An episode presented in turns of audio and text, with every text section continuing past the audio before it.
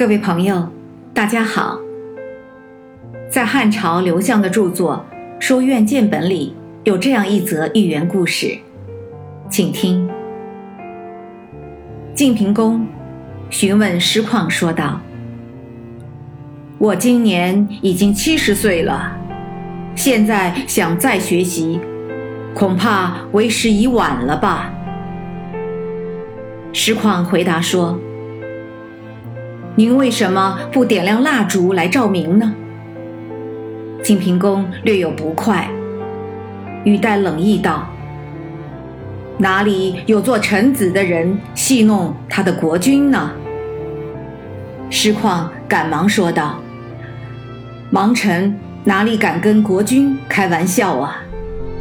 臣曾听闻，少年人好学习，就像早晨温和的太阳。”壮年人好学习，就像中午的阳光；老年人好学习，恰似点燃了蜡烛，照起亮光来。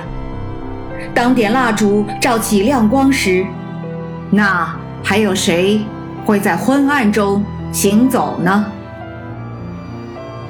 晋平公听后略有所思，拍手大笑说：“妙极了，好极了！”成语“秉烛之明”就是来自于这则寓言故事。朋友们，这则寓言告诉我们：人到古稀之年，如果还想学习新知识、新理论，为时不晚。无论年龄多大，都可以不断学习。这则寓言还告诫我们：学习不是少壮之人的专利。老年人一样可以坚持学习，追求进步，丰富学养，积土成山，享用不尽。然而，由此遗憾的是，今天的一些青年人和壮年人，自以为从学校毕业后就和学习再见了，因为他们认为以前所学的知识和专业技能能够足够用了，对付现在的职场工作轻松写意。无需劳神费力再去寒窗苦读。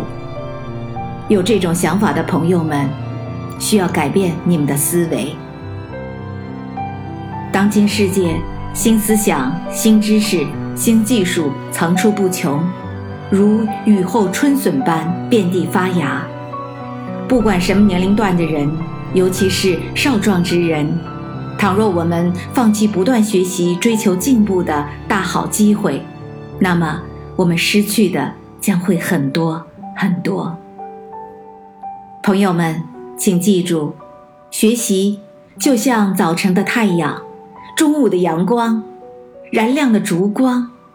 只要有了光，学习就可不断，生命也会更加灿烂。朋友们，再请记住：好学不倦，满清香。秉烛之明，照前程。